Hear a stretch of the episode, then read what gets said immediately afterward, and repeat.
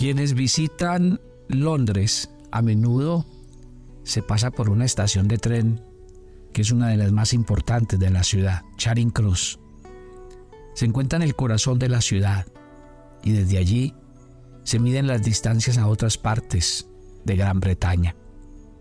O aquí en el año 1290, donde el rey Eduardo I erigió la última de una serie de 12 cruces en memoria de su querida reina Eleonor.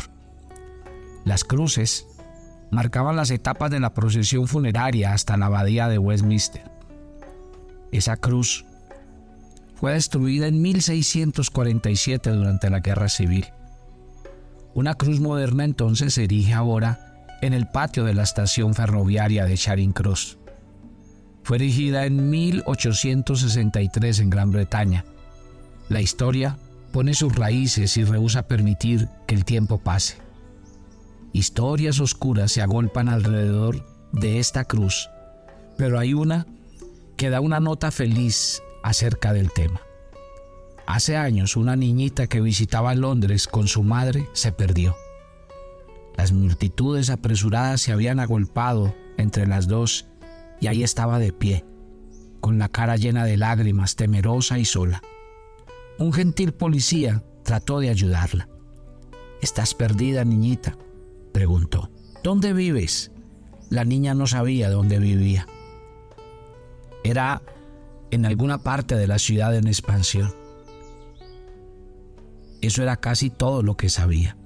El policía mencionó varios lugares a la espera de que uno de los nombres activara su respuesta. ¿Qué tal el Palacio de Buckingham? ¿O la Catedral de San Pablo? ¿O la Casa del Parlamento? ¿El Big Ben? ¿Qué de la Abadía de Westminster? ¿O de la Torre? Pero ningún nombre funcionó. Por fin el policía mencionó Charing Cross. Supón, niñita, que te llevo a Charing Cross, a la vieja cruz de piedra que está ahí. De inmediato, la niñita respondió, sabía que no vivía muy lejos de ahí. Sí, dijo, eso es, si me lleva la cruz, puedo encontrar el camino a casa desde ahí. Realmente es así tenemos que llevar a las personas a la cruz, porque allí pueden encontrar su camino a casa. Buenos días, soy el pastor Carlos Ríos y este es nuestro devocional maná, una aventura diaria con Dios. Leemos en la carta del apóstol Pablo a los Corintios, capítulo 1, versículo 18. Porque la palabra de la cruz es locura a los que se pierden pero a los que se salvan, esto es a nosotros, es poder de Dios. Aquí dice que la palabra de la cruz es locura y poder de Dios. La cruz no solamente se ha transformado en un símbolo del cristianismo, lo que se predica acerca de la cruz ha venido a ser el testimonio más importante que existe en el mundo. ¿No le ha pasado? que cuando la gente oye su testimonio y dicen que usted se ha convertido al Señor, sus familiares y amigos le dicen que está loco. Dicen que los evangelistas estamos locos. La palabra de la cruz es locura para los que se pierden, pero para nosotros, los que nos salvamos, es poder de Dios. Ustedes y yo, mis queridos oyentes, hemos sido perdonados por la sangre derramada en la cruz y eso es poder. Porque nadie puede liberarse del pecado. La Biblia señala que el que hace pecado, esclavo es del pecado. No hay nadie que pueda liberarse por su propia fuerza o voluntad del pecado. Pero el mensaje de la cruz es este, que la sangre de Cristo te limpia de todo pecado. Y esto tiene un gran significado, porque si Dios nos ha perdonado de todos nuestros pecados, entonces no hay ninguna culpa en nosotros. El diablo no nos puede acusar. Nuestros parientes no nos pueden acusar. Ese es el, gran mensaje y las buenas nuevas para nosotros el día de hoy, que Cristo murió en la cruz. Sigue leyendo los mismos textos de 1 de Corintios 1, 18 y luego lee el 19. insiste que la cruz es locura para los que se pierden. Pero mire, Dios quiso salvar a la humanidad por la locura de la cruz. ¿Y qué quiere decir eso? Que la cruz no responde a la inteligencia. Nadie inteligente podrá decir que la cruz tiene que ver con el perdón de los pecados, con la vida eterna, con la salvación. ¿Por qué? Porque la cruz no es cuestión de sabiduría ni de inteligencia. Es la locura de Dios. Quiso el Señor salvar a los pecadores por la palabra de la cruz. Quiso Dios liberarnos de nuestra cautividad, sanarnos de nuestras enfermedades, liberarnos de nuestras maldiciones, no por inteligencia ni sabiduría, sino por fe, por la revelación a través de la fe. Y aquellos que creen en la locura de Dios reciben el favor y la bendición guardada para ellos. Quiero decirle algo esta mañana, que no pase un día más de tu vida sin que tengas la certeza absoluta del perdón de tus pecados. Hoy hay mucha gente que asiste a las iglesias, pero solo por costumbre. Ellos tienen una cultura de religión y a Dios no le interesa la, la religión, sino una relación contigo. Una relación a través de la fe, del amor de Dios. Hay personas engañadas porque creen que tienen algún favor de parte de Dios porque asisten a una iglesia, porque ofrendan. Algunos creen que porque son buenos van a ir al cielo y no se trata de eso. La salvación de la que hemos hablado esta semana, la salvación del hombre, la muerte de Cristo, el perdón de sus pecados es obra de Dios, es por gracia. Es un favor, es un don inmerecido de Dios que viene de ese gran amor.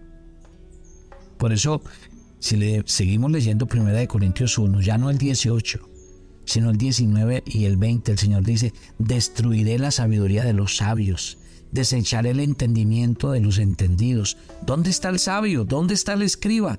¿Dónde está el disputador de este siglo? ¿No ha enloquecido Dios la sabiduría de este mundo? Increíble. Pero el mundo en el que andamos realmente está loco.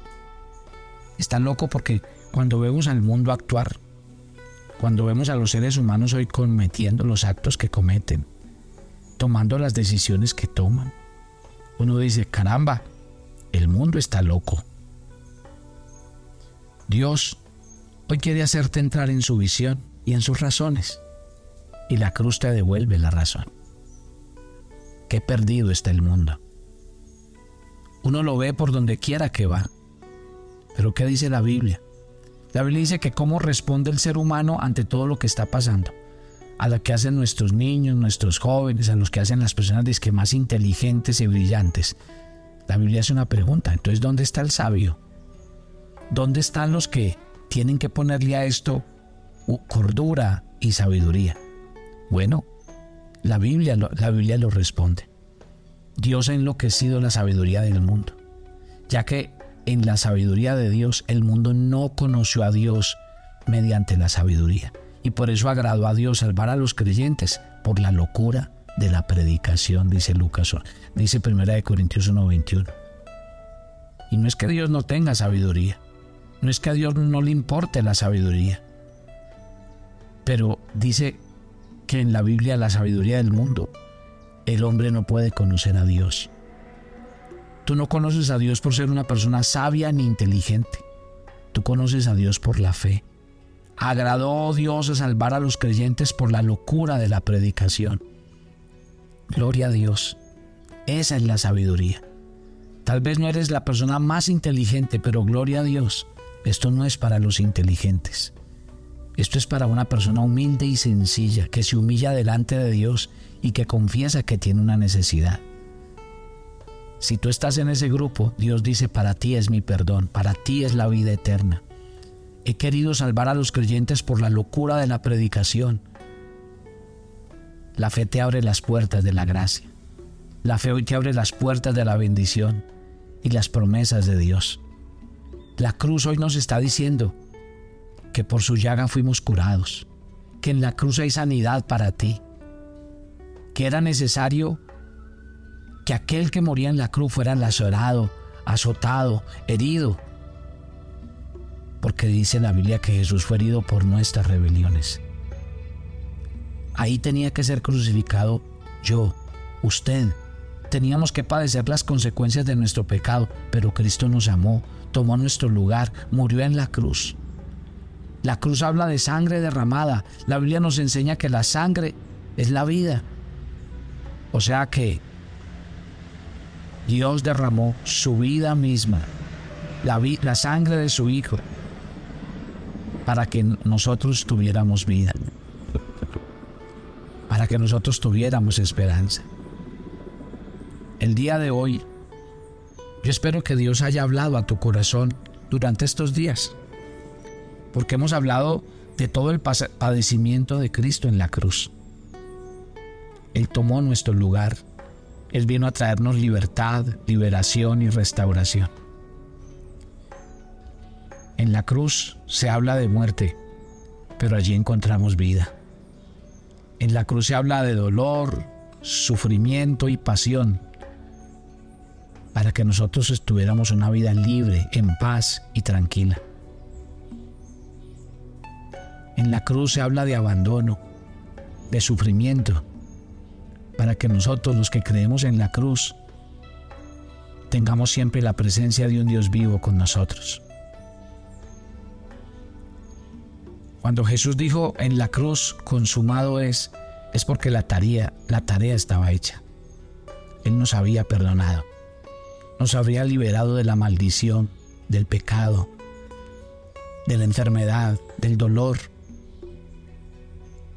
En esta mañana yo te invito a que mientras escuchas este tiempo devocional puedas rendir tu corazón al Señor. Yo quisiera que hoy hicieras un ejercicio conmigo, si lo puedes hacer. Y es que te arrodilles con tus ojos cerrados y con los ojos cerrados te arrodilles frente a la cruz. Ahora abre tus ojos espirituales, no los físicos, los espirituales, y mira a Jesús clavado en esa cruz. Su sangre está siendo derramada por ti. Recuerda, ¿quién debía estar en esa cruz? Tú. Pero Él murió por ti, ocupó su lugar en la cruz, para sanarnos, para restaurarnos y para darnos vida nueva. Y usted y yo tenemos que entender este mensaje. Este mensaje está por encima de la religión, de la religiosidad. Entender estas palabras, entender este mensaje, entender esta revelación es hacer que nuestras vidas nunca sean las mismas. Lo que Cristo hizo en la cruz lo hizo por ti, lo hizo por tu salvación. Consumado es, ahora le perteneces a Dios. Consumado es, ya no recibes ninguna condenación tienes como herencia la vida eterna. Estás destinado a los lugares celestiales con Cristo y a recibir la herencia que con Él vas a tomar. Pero tienes que tomar una decisión esta mañana mientras oras conmigo. Y la decisión es, ¿aceptas? ¿Recibes esta salvación para tu vida? ¿Crees definitivamente que lo que Cristo hizo en la cruz es el regalo que tú tienes que tomar por fe. Recuerda, no es por obras para que nadie se gloríe. Nadie va a ser salvo por lo que hizo o dejó de hacer. Solamente mediante el acto de entender que nos arrodillamos frente a la cruz, reconocemos nuestros pecados, nos arrepentimos y le entregamos el señorío y el gobierno de Cristo a nuestras vidas, entonces vamos a nacer de nuevo y vamos a vivir una vida nueva. Sé que muchos de los oyentes de Maná necesitan este encuentro. Y yo le voy a pedir, no deje pasar este día. El día de tu salvación es hoy. Rinde tu vida Jesús. Ríndete ante el Calvario esta mañana. Si te ha costado creer, si has sido toda la vida una persona rebelde a Dios, al Evangelio y a su palabra, este mensaje es para ti hoy. Arrodíllate frente a la cruz y rinde tu vida al Señor. Si eres un cristiano que sientes que, que no, no vives un cristianero, un cristianismo verdadero, arrodíllate frente a la cruz esta mañana. Si eres un cristiano frío, indiferente, tibio, arrodíllate esta mañana frente a la cruz. Si eres un cristiano plenamente convencido de tu fe, arrodíllate esta mañana frente a la cruz y dile al Señor gracias. Gracias, porque realmente la cruz es locura. La única manera de entender lo que aquí pasó es hacerlo por fe y es realmente apropiarme de lo que allí pasó para mí. Que hoy la salvación de Dios llegue a sus vidas y a sus corazones. Que hoy entender la salvación tan grande que nos regaló el Señor sea una manera de vivir otro tipo de cristianismo, entregando nuestras vidas y rindiendo nuestros corazones a Él. Gracias te damos, Señor, en Cristo Jesús. Amén. Y amén. Mañana es nuestro viernes de oración hermana y la próxima semana vamos a hablar de la resurrección. Toda la semana vamos a hablar de lo que es, lo que implicó y lo que significó para el cristiano. Escríbanos, cuéntenos qué le ha parecido. Ahí en el, nuestro devocional Maná en YouTube Ahí usted puede escribir si tiene alguna pregunta, si tiene algún aporte. Si tuvo una experiencia esta mañana con nosotros, escríbanos. Es muy importante para nosotros. Los espero mañana. Bendiciones para todos.